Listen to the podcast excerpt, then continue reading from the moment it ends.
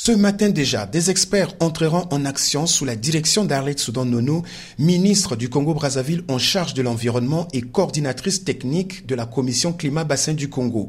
Ce segment technique permettra de plancher sur des questions de la gouvernance des écosystèmes forestiers, de la mise en place d'une éventuelle coalition Amazonie-Bornéo-Mekong-Congo y voir comment mobiliser les fonds nécessaires pour faire face aux conséquences négatives du dérèglement climatique dans ces trois bassins.